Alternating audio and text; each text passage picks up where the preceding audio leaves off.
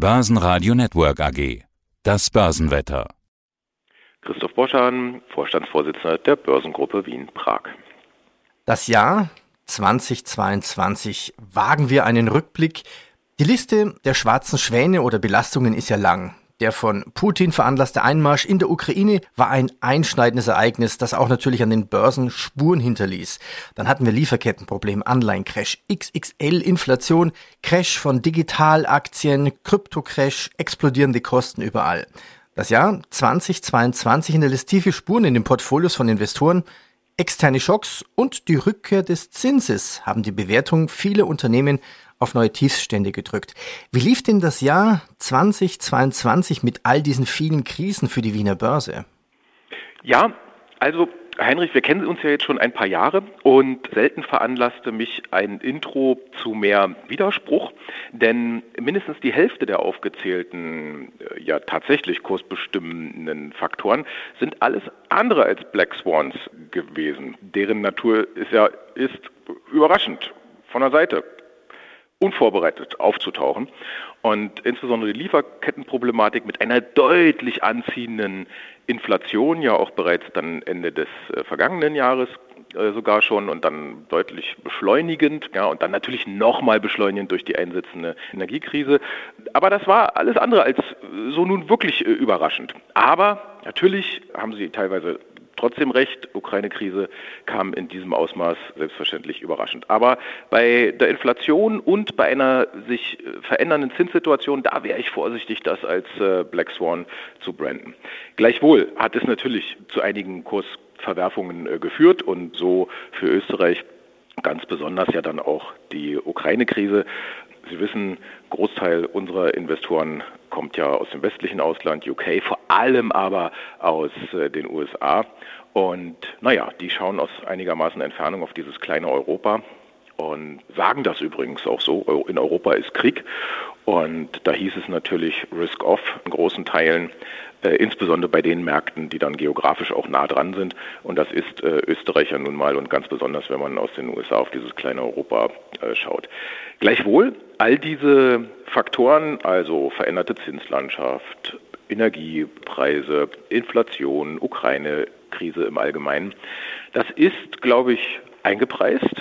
Und der Nationalindex, der ATX Total Return, gibt mir auch recht. Er ist mehr oder weniger dort, wo er beim vollen Ausbruch der Ukraine-Krise ja dann auch war, also im Ende Februar diesen Jahres. Und alles, was jetzt, glaube ich, dann sich äh, positiv entwickelt. Hinsichtlich der genannten kursbeeinflussenden äh, Faktoren hat dann auch riesig Potenzial, äh, die Kursentwicklung positiv zu beeinflussen.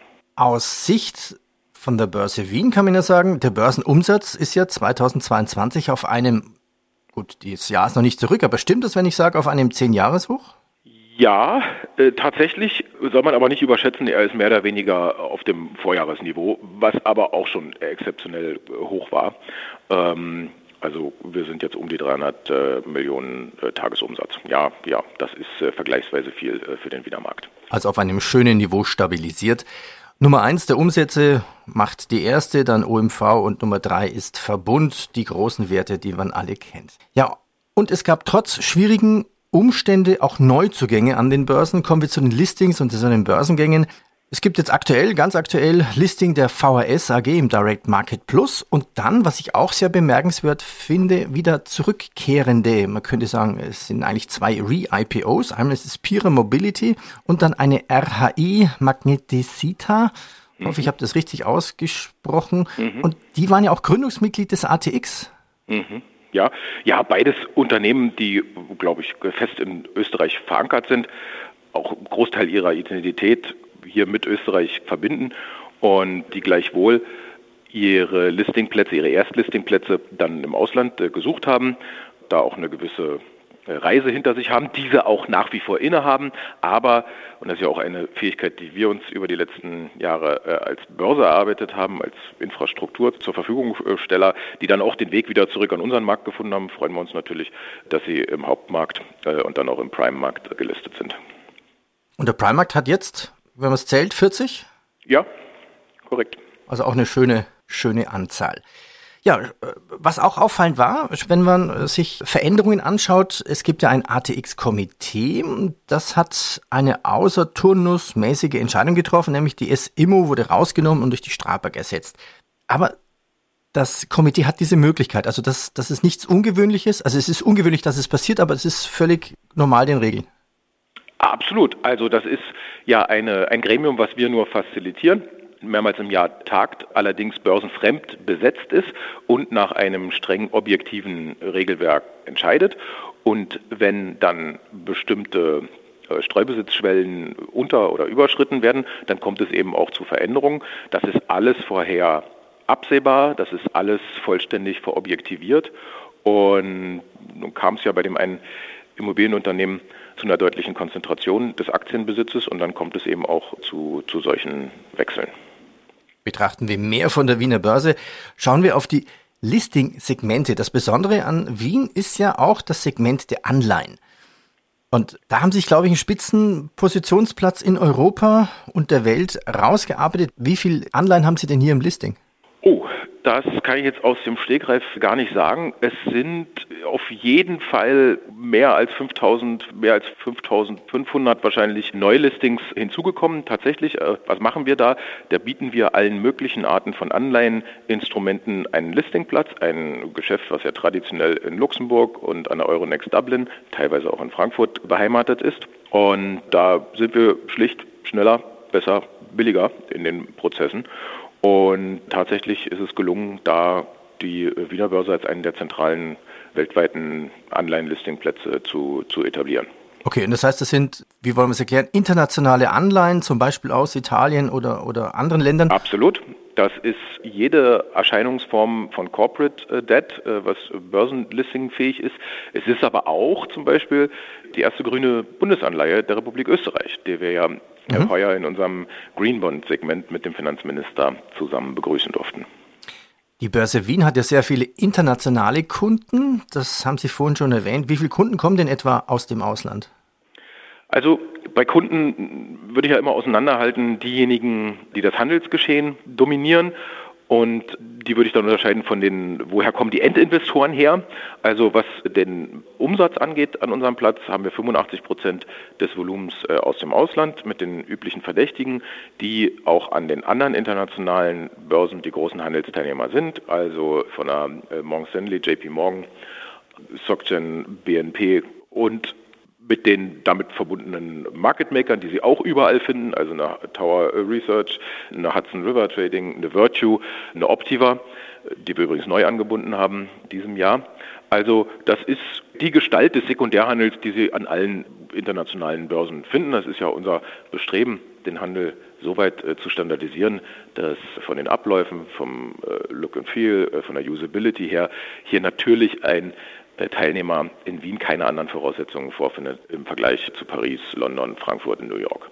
Und was die Investorengruppen angeht, ja, also wir haben so etwas ungefähr ein Viertel aus äh, Amerika, wir haben dann ein Viertel heimische Investorenbasis und der Rest mhm. Äh, verteilt sich hauptsächlich auf Westeuropa und äh, UK, natürlich mit einem deutlichen Schwerpunkt Deutschland, Frankreich, UK. Es gibt ja jedes Jahr dieses Börsenunwort. Dieses Jahr ist es die Übergewinnsteuer. Ja. Ja, was halten Sie eigentlich von dieser Idee? Ja, also sie kommt.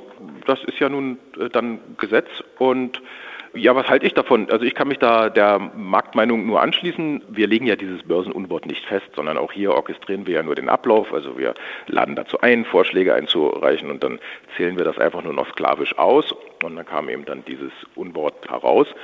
Und naja, als diese Ideen das erste Mal den Markt ja damals noch vergleichsweise unvorbereitet trafen, hatte der Markt ja auch gesprochen. Ich meine, das ist ja das Tolle am äh, Börseprodukt. Ja, es ist ein sehr risikoehrliches Produkt und der Markt zeigt auch sofort, was er von bestimmten, meist ja dann politisch äh, getriebenen Ideen hält. Und äh, wir hatten also großen äh, Schadenseinschlag, insbesondere beim äh, größten Versorger, bei der Verbundaktie, die also mhm. zweistellig damals, meines war Mitte des Jahres, Ende, Ende Frühjahr, Anfang Sommer, kam ja diese Idee das erste Mal auf und die Verbundaktie verlor an jenem Tag, also ad hoc, glaube ich, um die 12 Prozent. Wir hatten auch die UMV, die First, signifikant im Minus. An einem Tag, der übrigens eigentlich ein ganz positives Umfeld äh, bot und diese drei hauptbetroffenen Unternehmen dann tatsächlich sofort tief unter Wasser äh, brachte. Gewisse Sensibilität daran war, dass das ja ein politisches Postulat war und man gleichzeitig auch erheblich Bundesvermögen da zumindest kurzfristig beschädigt äh, hat. Denn man muss wissen, die Republik Österreich ist ein sehr entscheidender Anteilseigner an all diesen Unternehmen, die da betroffen waren, insbesondere Verbund EVN und der OMV. Und ich hatte es damals auch ausgerechnet und auch einigermaßen publik gemacht. Wir hatten ja Marktkapitalisierungsverlust von 5 Milliarden äh, innerhalb von wenigen Minuten, 2 Milliarden darauf entfielen unmittelbar aufs Bundesvermögen. Also ein schönes Lehrbeispiel, wie vielleicht äh, der ein oder andere unvorbereitet und unbedachte Satz vom Markt dann natürlich auch sofort abgestraft wird. Ups, und schon ist meine Marktkapitalisierung weg. Ja. Thema Börse und Rente, Kapitalaufbau. In Deutschland gibt es so einen Hauch, also ich nenne es nur Hauch vom Marktvolumen her, von Aktienrente quasi als XX Small Version. Aber immerhin, es geht schon mal in die richtige Richtung. Aus meiner Sicht wäre sowas auch was für Österreich? Ja, absolut. Und das Wichtige, und ich beobachte die deutsche Diskussion natürlich sehr aufmerksam an der Stelle, das Wichtige ist gar nicht so sehr die absolute Funding-Summe. Man kann da ja viel kritisieren an dem Modell. Was mich noch viel mehr stört, ist, dass da nicht äh, ja, individuelles äh, Bürgereigentum gebildet wird, ja, äh, sondern es ist eben kollektive Vermögensmasse im Zugriff des Staates und dann natürlich langfristig auch immer wieder den verschiedenen politischen Lagern im Zugriff ausgesetzt. Also ich hätte mir das ja immer lieber äh, gewünscht auf Einzelbürgerinnen und Bürgerbasis. Jeder hat da sein Konto und hat einen Individualanspruch gegen diese Vermögensmasse. Dazu ist es leider nicht gekommen. Aber nichtsdestotrotz ist es gut, dass der Showcase jetzt mal gesetzt ist und das kann von dort aus wachsen und wird natürlich den Beweis bei einem ordentlichen Management dann der Überlegenheit auch dieser teilweisen, es kann ja immer nur um eine teilweise Kapitalmarktorientierung der sozialen Sicherungssysteme äh, gehen, äh, dieser teilweisen, äh, dieser Überlegenheit, dieser, dieser Absicherungsform. Der Nachweis wird erbracht werden. Ist auch ganz einfach, wenn man sich das mal durchdenkt. Ja. Jede sozialstaatliche Tätigkeit, jede Pensionszahlung, jede Schule, zu Großteil auch jede Theaterkarte, das hat ja alles einen einzigen Kern und das ist die privatwirtschaftliche Wertschöpfung. Nur das private Unternehmertum trägt in letzter Ableitung die Kosten des Sozialstaates, den wir ja alle wollen und an dem auch nichts äh, falsch ist. Aber die direkte Beteiligung an dieser Wertschöpfung über eben eine Beteiligung der Bürgerinnen und Bürger äh, am Unternehmens, am, direkt am Unternehmenserfolg und nicht erst übersetzt über die sozialstaatliche Verteilungsmaschine, ist natürlich immer die direkte Reform, sie ist immer die erfolgreiche Form, sie ist immer die renditeträchtigere Form. Und das ist das Wichtige, dass die Leute das verstehen und dass das Common Sense wird und dass man das auch erkennt, wo der Wohlstandskern äh, herkommt und wie man sich daran beteiligen kann. Und dann ist die Ausgestaltung für mich äh, zweitrangig. Wichtig ist, dass wir dieses Narrativ, dass das verstanden wird und dass die Leute verstehen, dass die direkte Beteiligung an Unternehmenserfolg sich immer mehr lohnt fristig. Wer das übrigens anders sieht und meine Aussagen da in Frage stellt, der muss sich einfach mal überprüfen und muss einfach mal fragen, ja, woher kommt denn die derzeitige Rentenzahlung und die derzeitige Pensionszahlung? Sie sind doch nur immer auch Ergebnis einer staatlichen Umverteilung und in letzter Konsequenz immer Ergebnis privatwirtschaftlicher Tätigkeit.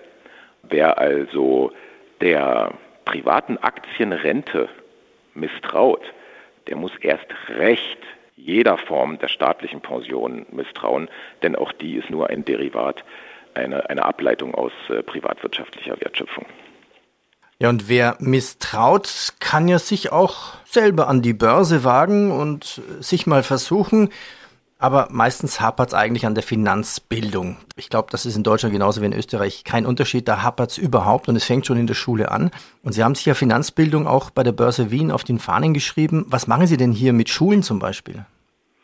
Ja, wir haben selber ein ganz breit angelegtes Bildungsprogramm, wo wir ganz verschiedene Adressatenkreise bespielen. Das sind äh, die Schulen, das sind aber auch die Universitäten, es sind auch die Profis, die wir mit Ausbildungsangeboten da bestücken. Viel wichtiger ist aber, dass in Österreich tatsächlich auch eine Finanzbildungsinitiative in der Umsetzung ist. Da ist tatsächlich was passiert in der vergangenen Legislatur. Das ist außerordentlich äh, begrüßenswert. Und wenn da allgemeine ja, ökonomische Bildungsziele dann auch langsam in die Bildungspläne äh, hineinkommen, denn äh, Sie haben das als Misstrauen ähm, be bezeichnet. Die Herausforderungen sind wirklich äh, ganz konkret. Ja, als ich vor über 20 Jahren ins Berufsleben eintrat, finanzierten in Österreich noch vier Arbeitnehmerinnen und Arbeitnehmer einen Pensionisten.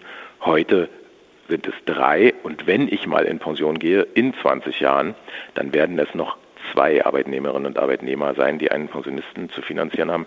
Dass dieses System also an die Leistungsgrenze kommt, ist offensichtlich. Und deswegen ist tatsächlich jeder Einzelne, jeder Einzelne gefordert, Vermögen aufzubauen. Und das macht man natürlich, indem man sich zunächst äh, informiert. Und die Börse, weiß auch gar nicht, ob da die tägliche Börsenberichterstattung so hilfreich ist. Äh, die Börse ist ein super, wunderbares Instrument, wenn man das breit gestreut, langfristig und auf die Kosten achtend betreibt. So greift man die systematische Kapitalmarktrendite ab. Die liegt inflationsbereinigt übrigens nur im Bereich von 5 bis 6 Prozent. Aber es ist eben auch die einzige Anlageform, die substanziell oberhalb der Inflation Erträge äh, generiert. Äh, die anderen so bekannten Alternativen wie insbesondere der Immobilienmarkt, da ist dann die inflationsbereinigte langfristige Rendite nur noch halb so hoch. Also diese, dieses Aktieninvest langfristig breit gestreut schlägt schlicht alle anderen Handlungsalternativen. Und Hauptsache diversifizieren. Ja, das Jahr 2022. Es gibt viele Punkte, die man herausgreifen möchte. Eins möchte ich aus zeitlichen Gründen noch herausgreifen. Sie haben jetzt, so hieß es in der Pressemeldung, einen neuen Feed-Partner. Sie haben jetzt auch Trade Republic, also so einen Neo-Broker, und der nutzt einen gewissen Service, eine Software, die heißt TTR2. Da dachte mir, okay, das ist gar nicht so wichtig in der, in der Story wahrscheinlich. Die TTR2 der Wiener Börse, um seine außerbörslichen Geschäfte MIFID II konform zu veröffentlichen. Jetzt dachte ich mir, ja. okay, Feedpartner, was bedeutet das? Und warum benutzt man, benutzt man eigentlich eine Börse, um außerbörslich zu handeln, was dann eine Konkurrenz zur Börse ist? Ja, also das waren ja jetzt viele Abkürzungen. Der Sachverhalt ist ganz einfacher. Die europäische Regulierung schreibt schlicht vor, dass Wertpapiergeschäfte veröffentlicht werden müssen. Und an der Börse ist das natürlich schon immer sehr transparent. Man kann ja einfach auf unsere Internetseite gehen und dann sieht man ja, was wann in welchen Quantitäten gehandelt wurde. Und der Gesetzgeber hat eben vor einigen Jahren gesagt, das soll auch im außerbörslichen Bereich äh, so sein. Und immer wenn also die Trade Republic einem, einem Kunden einen Auftrag ausführt, meistens gegen oder ich glaube exklusiv sogar äh, gegen die Lang und Schwarz, dann ist das eben auch äh, zu melden in der Quantität, im Instrument, im zustande gekommenen Preis. Und dafür bieten schlicht Börsen, aber auch andere Anbieter bestimmte Dienstleistungen an und die Trade Republic zu unserer Freude hat sich für unsere Dienstleistung entschieden. Das ist etwas, was wir vor drei Jahren mal gebaut haben und was viele, viele österreichische Banken und Finanzdienstleister benutzen und so eben auch jetzt die Trade Republic aus äh, Deutschland. Ja, eine, eine Anreicherung unseres T-Geschäfts sozusagen. Das Jahr 2022 neigt sich langsam dem Ende. Gehen wir einen Schritt weiter auf in das Jahr 2023. Was steht denn auf der Projekt-To-Do-Liste bei Ihnen?